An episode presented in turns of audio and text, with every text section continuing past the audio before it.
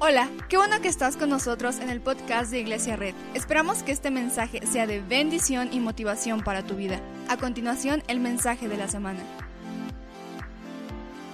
Para empezar vamos a ir a Mateo 11, del 1 al 5. Dice, cuando Jesús terminó de dar instrucciones a sus doce discípulos, se fue de allí a enseñar y a predicar en otros pueblos. Juan estaba en la cárcel y al enterarse de lo que Cristo estaba haciendo, envió a sus discípulos que le preguntaran, ¿eres tú el que ha de venir o debemos esperar a otro? Le respondió Jesús, vayan y cuéntenle a Juan lo que están viendo y oyendo. Los ciegos ven, los cojos andan, los que tienen lepra son sanados, los sordos oyen, los muertos resucitan y a los pobres se les anuncian las buenas nuevas. Dichoso el que no tropieza por causa mía. ¿Por qué no hacemos una oración? Señor Jesús, te damos gracias por este día. Gracias, Padre, porque tú estás en medio de nosotros. Abre nuestro entendimiento para que podamos entender lo que tú quieres hablar a nuestras vidas. Gracias y todos decimos amén. Puedes decir amén, puedes decir yeah, puedes decir sí, puedes decir cool, puedes decir lo que quieras en este lugar. No sé cuántos de ustedes conocen los tazos, hablando de cosas cristianas. ¿Cuántos de ustedes conocen los tazos? No sé si te acuerdas la emoción de, de, sacar un tazo que el que esperabas, ¿no? Sacar el tazo, el que dijeras sí, con el que podrías derrotar a tus amigos, con el que podrías apostarlo, te salía el personaje más chido que estaba. Pero acuérdate de esa emoción y acuérdate de la desilusión cuando te salía uno repetido. Era como, ah, tanto me esperé, tanto me robé el cambio de las tortillas de mi mamá para que me saliera el mismo tazo. Y a lo mejor tú dices, no, yo no sé qué son los tazos, pero ¿cuántas veces has ido a estos lugarcillos donde tienen estas maquinitas, donde les echas una moneda y te salen unas pelotitas? ¿Alguien ha ido? Pues resulta que estas, estas, estas maquinitas están bien padres porque la primera que se ve es la pelota más chida, ¿no? Brillante, con, con, con diamantina, con muchos colores, y tú dices, me la voy a ganar, ¿no? Le echas tu moneda de 10 pesos, le giras, le giras y te sale una pelota bien fea. ¿Alguien le ha pasado eso? ¿O alguien le ha pasado que ha participado en los premios, en las máquinas y, y no te sale el premio chipocludo, sino te sale uno que no esperabas?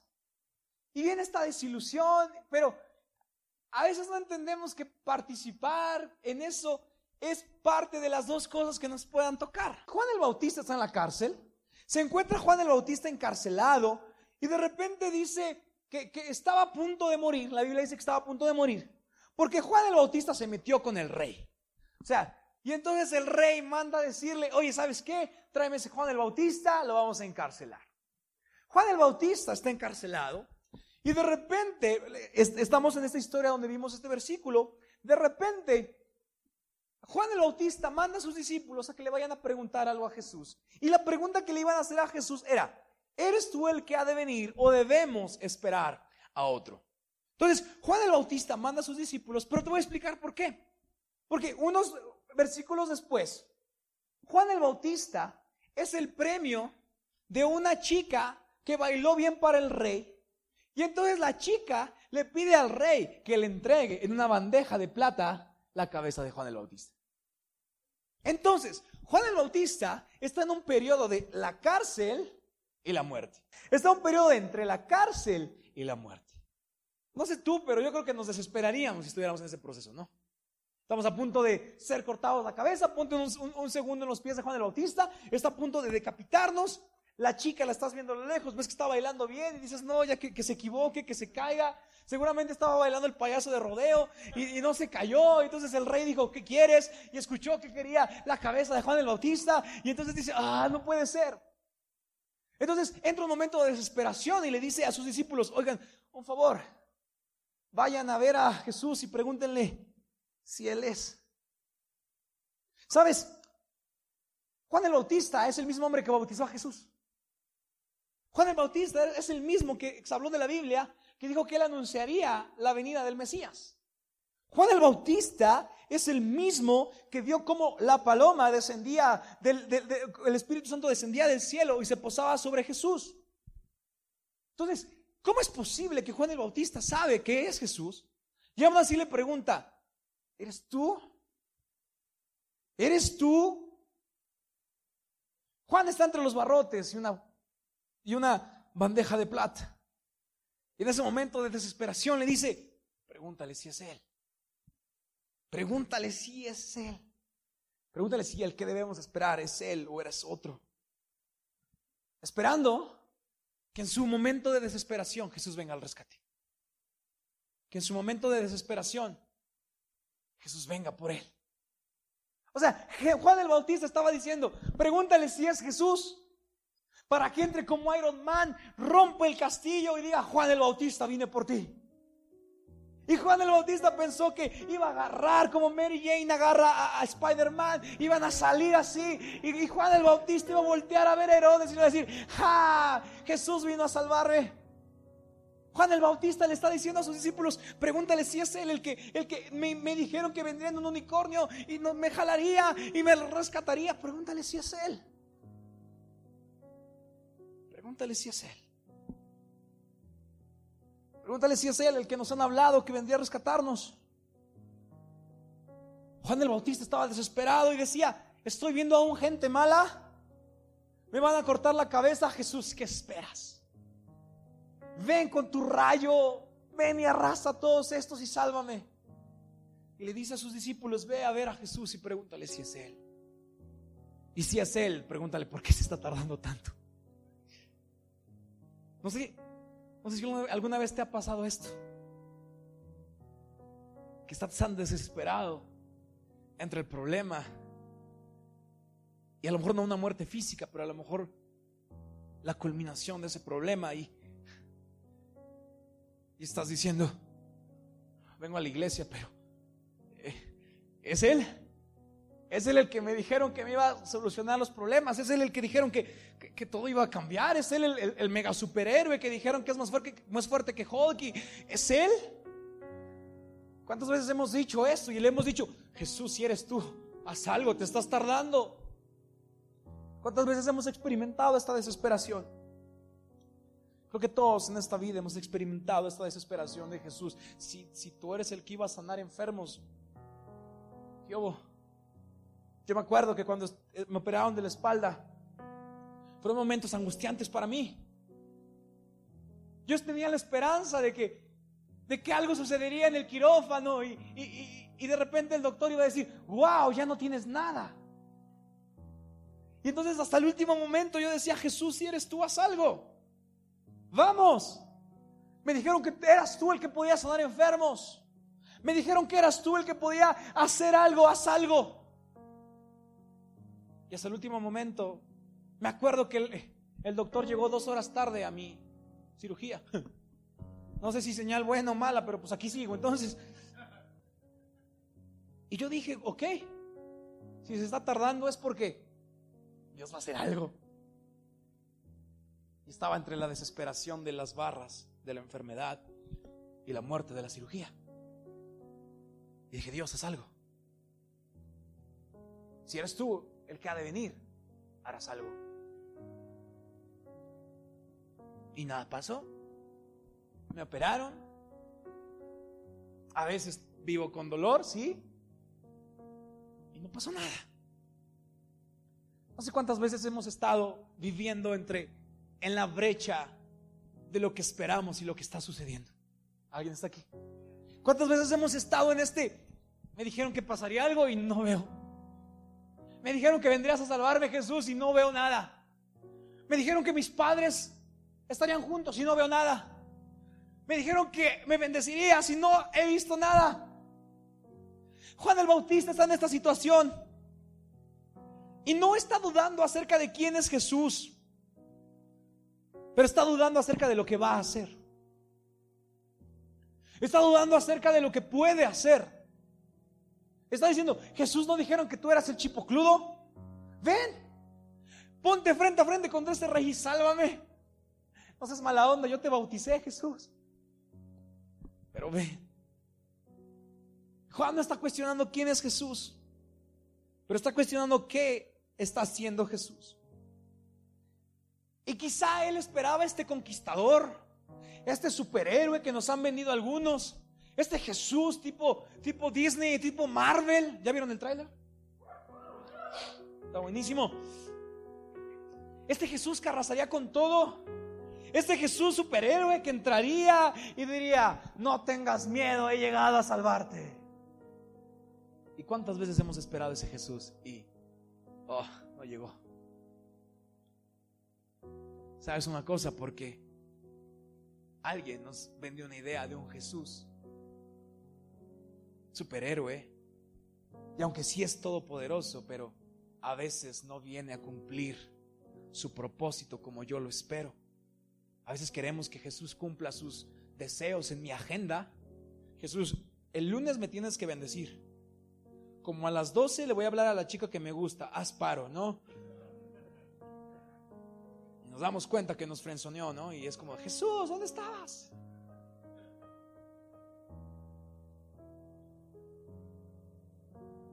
Juan el Bautista pensaba, ¿ves? Veo gente mala. Le decía, Vamos Jesús, empieza esta agenda. Empieza esto, vamos, hazlo.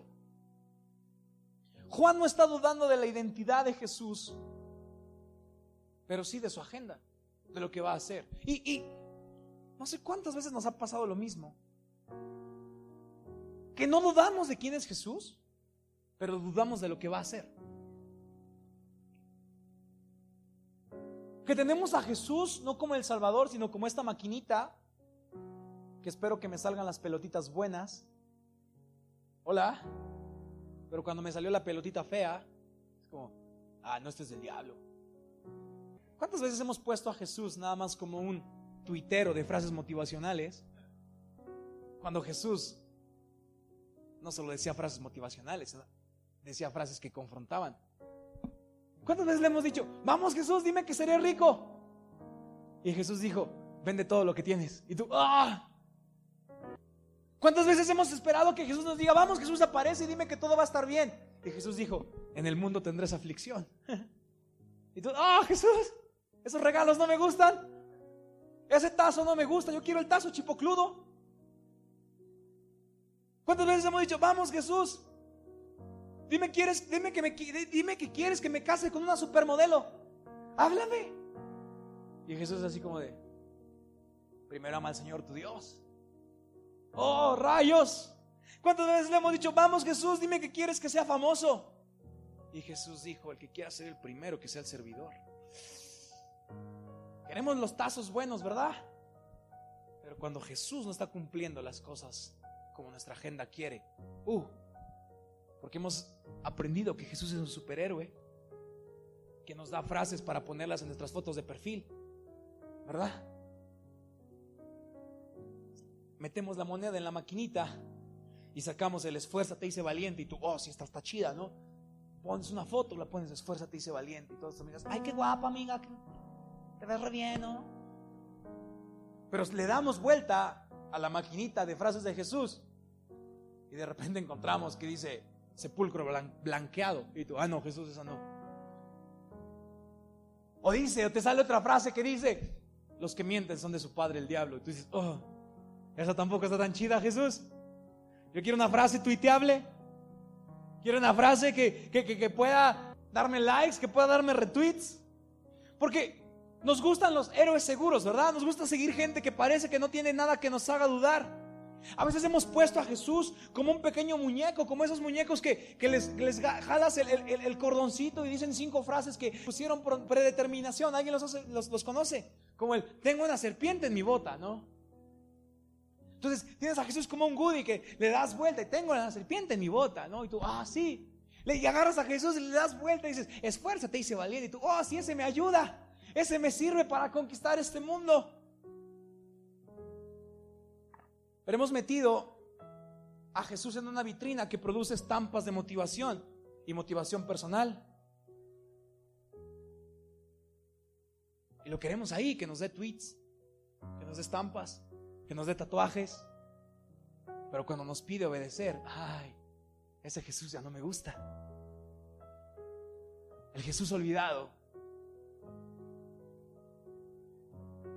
El Jesús olvidado que se ha convertido más en un amuleto que en un capitán. El Jesús olvidado que se ha convertido más en una motivación que en obediencia. La idea de hoy es que podamos regresar a este Jesús. Queremos que Jesús nos diga cosas motivacionales para que salgamos al trabajo y podamos conquistar esas cosas. Pero Jesús no solamente fue de frases cómodas. Jesús no fue de, solo de frases chidas. Jesús de repente veía a alguien y le decía, generación de víboras, arrepiéntanse. Llegó alguien que le dijo, he guardado todos los mandamientos y era un joven rico. Y Jesús no le dijo, qué padre. Jesús le dijo, vende todo lo que tienes y dáselo a los pobres. Jesús no era de frases motivacionales. Jesús era de frases que incomodaban. Frases que no estaban en nuestra agenda. Era de cosas que a lo mejor no entendíamos. Era, era, era de, romperle la cabeza a la gente con sus frases. Jesús fue alguien que estableció algo diferente. A veces amamos al Jesús que, que nos dijo que, que todo iba a estar bien. No le hacemos caso al Jesús que nos dijo, santifíquense.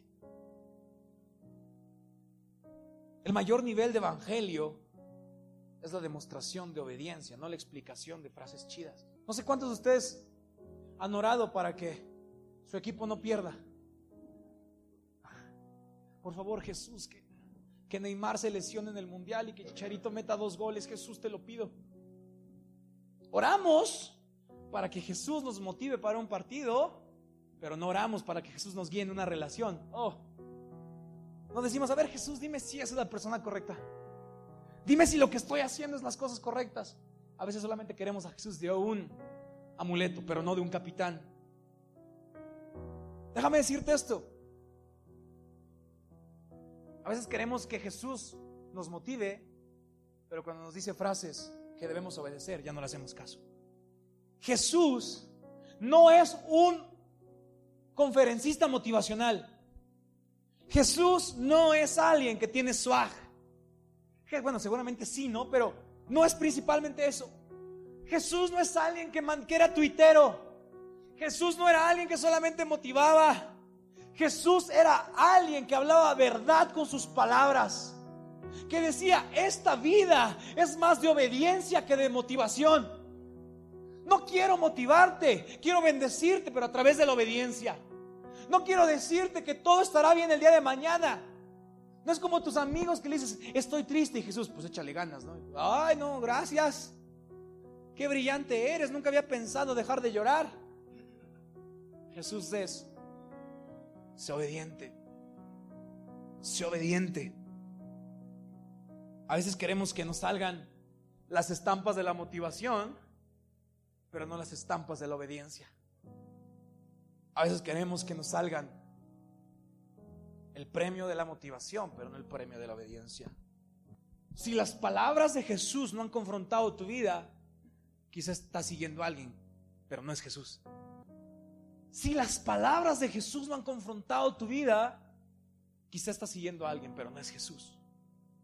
Ven como eres, pero no para que te quedes como estás. Estamos siguiendo quizá a alguien que usa la palabra para motivarnos, para darnos eh, una inyección de adrenalina, pero las palabras de Jesús son más de obediencia que de motivación. Entonces Juan el Bautista dice, Pregúntale a Jesús si es Él. Pregúntale a Jesús si es Él. llegan los discípulos con Jesús. Y Jesús responde así. Ponme la parte donde Jesús responde, en el 4 y mitad de 5. Vayan y cuéntenle a Juan lo que están viendo y oyendo. Los ciegos ven, los cojos andan, los que tienen lepra son sanados, los sordos oyen, los muertos resucitan y a los pobres se les anuncian las buenas nuevas. ¿Sabes qué le está diciendo Jesús a Juan en este momento? Le está diciendo Juan, yo sé que quieres ver algo, pero mi agenda es diferente. Yo sé que yo sé que quisieras que llegara a ti como un Iron Man y rompiera el techo y te sacara a Juan, pero mi agenda es diferente. Y le dice a sus discípulos de Juan, dice, ve y dile a Juan que no vine aquí a cumplir los deseos de alguien. Vine a honrar las promesas de mi Padre. Jesús no vino para ser un genio que frotamos una lámpara y aparece y nos dice, ¿qué deseo quieres? Jesús no vino para eso. Jesús vino para honrar y para hacer cumplir el pacto de Dios con la tierra. Vino aquí para hacer respetar lo que el Padre había prometido. ¿Sabes qué le dijo Jesús a Juan? Le dijo, Juan, me encantaría llegar, sacarte de ahí y lo puedo hacer, pero confía en lo que estoy haciendo. Estoy protegiendo a los débiles. Estoy protegiendo a los desamparados. Estoy protegiendo a los necesitados. Estoy haciendo milagros. No vine a cumplir los deseos de alguien, vine a cumplir el pacto de Dios con la tierra. Y le dice a Juan el Bautista, se verán muchos milagros, oirás muchas cosas, pero esta ocasión no iré por ti. Wow. ¿Qué harías si en tu desesperación le escribes una carta a Jesús y Jesús te responde con un haré cosas chidas, pero no iré por ti? Oh. ¿Qué harías? ¿Qué harías si metes la moneda en la máquina de los dichos de Jesús y esperas que te salga aún el miércoles tal de enero, iré por ti. Y le das vuelta esperando que te salga eso y te sale un, hola hijo, te amo, pero no iré por ti. ¿Qué haces? No iré por ti. ¡Wow! Podríamos decir, oye, qué mala onda Jesús, ¿no? Dile que vas a ir por él y pues si no llegas le dices, perdón, pues es que ya cuando llegué ya. Dice a sus discípulos, díganle lo que están viendo, pero no iré por él. No en esta ocasión. Wow. ¿Qué harías si Jesús hoy te da el tazo, la estampa, el premio del no iré por ti? Uf. ¿Qué harías si hoy Jesús te dice, uh-uh. puedo sanar gente, pero esta ocasión no iré por ti? Pero abajo de la carta le escribe, pero mantente ahí, mantente fuerte, no tropieces a causa de ideas falsas de mí. Vamos, escucha lo que puedo hacer y mantente fuerte.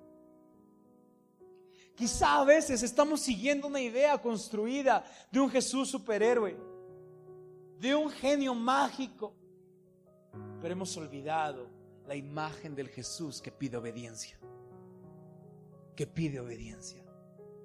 ¿Sabes? La vida de Jesús fue de obediencia. De repente la Biblia dice que Jesús no quería ser crucificado. Fue al, monte y oró y, y Dios le dijo, es obediente. La Biblia dice que cuando estuvo estaba a punto de ser bautizado y nos dio la frase que aquí en la iglesia nos encanta, es mi hijo, es mi amado y estoy contento con él, no fue una frase de motivación, ¿verdad? O sea, no fue que cuando Jesús iba acercando al río, empezó el cielo, es mi hijo, es mi amado y estoy contento con él.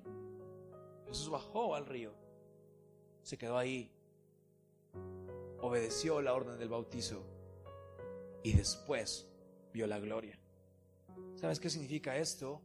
Que la vida de Jesús y seguir una vida con Él no es acerca de solo estar motivado, es acerca de ser obediente. No es solo acerca de buenas frases, es acerca de cumplir sus mandamientos. A veces no vemos cambios porque no hemos concentrado nuestra vida a ser obedientes. Si hoy no tienes paz en tu vida, no es porque Dios no esté, es porque Dios está esperando tu obediencia para que la paz llegue a tu vida. Si hoy no tienes calma en tu vida, no es que Dios no esté, es que Dios está esperando tu obediencia para traerle calma a tu vida. A veces dudamos de la identidad de Jesús porque no se cumplen cosas que nos dijeron que se cumplirían. Pero al final Jesús no vino a cumplir nuestros deseos. Jesús vino a traernos justicia y a reencontrarnos con el Padre. Y si el mundo cae, pero que sea de la mano del Padre. Y si mi mundo se rompe, pero que sea de la mano si no me levanto, que sea de la mano del Padre. Y si nada sucede, pero que sea en mi vida, que sea mi vida una obediencia de creer que Jesús es el Rey y el Salvador. Wow. Imagínate a Jesús diciéndole, Juan, no iré por ti. Uf, qué dolor. Sus discípulos llegaron con Juan el Bautista y Juan el Bautista les pregunta, ¿qué te dijo? Y los discípulos así como de, ah, pues así como que una respuesta, no. Nos dijo que te dijéramos lo que estaba sucediendo. Nos dijo que quizá no sucedan las cosas como Él planea, porque la agenda de Jesús no cumple mis deseos, la agenda de Jesús fue para cumplir el propósito del Padre. Mira, Juan no nos dijo que sí era. Tampoco te manda saludos. Jesús le dijo, ¿te mandó algo para mí? Este, no. Nos dijo que no iba a venir. Que te iban a cortar la cabeza. Que no iba a venir por ti. Y que se veían allá del otro lado. Y Juan fue de, oh. ¿Cuántas veces hemos preguntado a Dios, ¿Me salvarás? ¿Vendrás a mí? ¿Cuántas veces hemos dormido llorando y le hemos dicho, Jesús, ven ya? Haz algo. ¿Por qué tardas? Como yo cuando estaba en esa, a punto de entrar al quirófano, mi oración era de Jesús, ya, haz algo. Estoy esperando. ¿A qué hora? Y nada más llegó una carta que dijo, hijo, esta ocasión no iré por ti. Esta ocasión entrarás al quirófano y no iré por ti. ¿Y me dolió? Sí. Pero la paz no viene de la motivación, viene de la obediencia. Jesús no es un motivador. Jesús es alguien que pide obediencia. Entonces Juan dijo, ok, no ese, no, no me dijo si era él o no. Pero si lo está haciendo, seguro que es Él. Y entonces de repente del otro lado escuchó al guardia que dijo, Juan, te van a cortar la cabeza. Me imagino a Juan caminando y se presentó delante del que le iba a cortar la cabeza y dijo, wow, Jesús no vino por mí. Pero que no esté aquí no significa que no está haciendo algo. Porque Jesús no nos dijo que su agenda se cumpliría como yo quiero, pero sí nos dijo que nunca nos borraría de su agenda. Quiero que veas esto. Ponme en el 7, por favor. Mateo 11, 7. ¡Wow! Mientras se iban los discípulos de Juan, Jesús comenzó a hablarle a la multitud acerca de Juan. ¿Qué salieron a ver al desierto? ¿Una caña sacudida por el viento? Si no, ¿qué salieron a ver? ¿A un hombre vestido con ropa fina? Claro que no. Pues los que usan ropa de lujo están en los palacios de los reyes. Entonces, ¿qué salieron a ver? ¿A un profeta? Sí, les digo, y más que profeta, este es de quien está escrito, yo estoy por enviar a mi mensajero delante de ti el cual preparará tu camino. El que sigue. Les aseguro que entre los mortales no se ha levantado nadie más grande que Juan el Bautista.